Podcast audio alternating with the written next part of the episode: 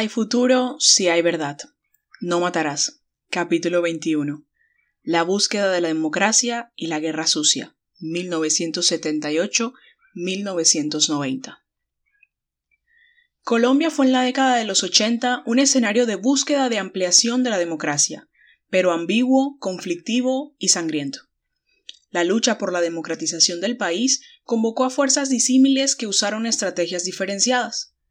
Hubo corrientes reformistas que buscaron no solo la paz, sino un cambio constitucional para dejar atrás el régimen conservador de la Constitución de 1886. Esa corriente estaba encarnada en las izquierdas, pero también en líderes como Luis Carlos Garán Sarmiento, fundador del nuevo liberalismo en 1979.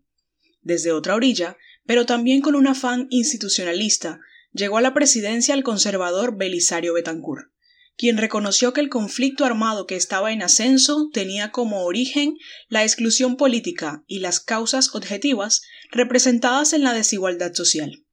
Por tanto, inició un proceso de paz cuyo objetivo central era buscar el tránsito de las guerrillas hacia la vida política y promovió la descentralización. Aunque Belisario no logró la firma de un acuerdo de paz, este sí se cristalizó con cinco grupos guerrilleros en 1991 durante el gobierno de César Gaviria. Una segunda fuerza que luchaba por abrir la democracia era la de los movimientos sociales. El estatuto de seguridad no pudo desactivar el auge de la protesta, que en los años 80 se transformó profundamente. A las organizaciones tradicionales agrarias, sindicales y estudiantiles se sumaron las de carácter cívico-urbano y regional, así como sociales, feministas, ecologistas y de derechos humanos, entre otros. A lo largo de la década, estos movimientos lucharon por la inclusión social, por bienes públicos y políticas de igualdad, y por derechos políticos como la participación, la autodeterminación de los pueblos y en contra de la impunidad. Dentro de estos colectivos también se presentaron pugnas entre quienes se mantuvieron en la civilidad y el pacifismo, y los que actuaron en convergencia con las insurgencias bajo una concepción de combinación de diferentes formas de lucha en un escenario de ambigüedad entre guerra y paz. El movimiento insurgente transitó dividido entre unos que apostaban por la insurrección armada y la revolución socialista y otros por abrir la democracia a través de acuerdos de paz y reformas.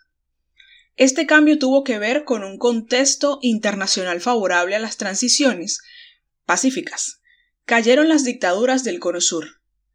Tomaron fuerza las corrientes eurocomunistas y socialdemócratas. Entró en declive la Guerra Fría, se derrumbó el socialismo y las guerras de Centroamérica se decantaron hacia soluciones negociadas.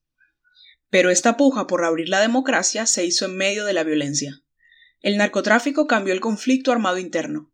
Los capos narcotraficantes, que buscaron ser incluidos en la vida nacional y reconocidos como una nueva élite política, financiaron campañas electorales a distintos niveles para obtener mayor influencia social y política.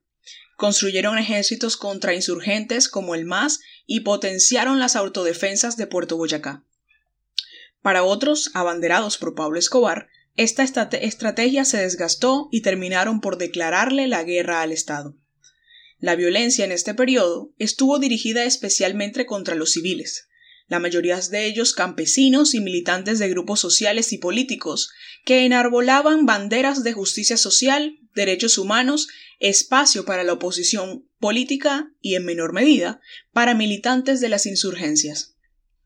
En este periodo también hubo una expansión de la guerra, que antes estuvo localizada en regiones de histórica presencia guerrillera.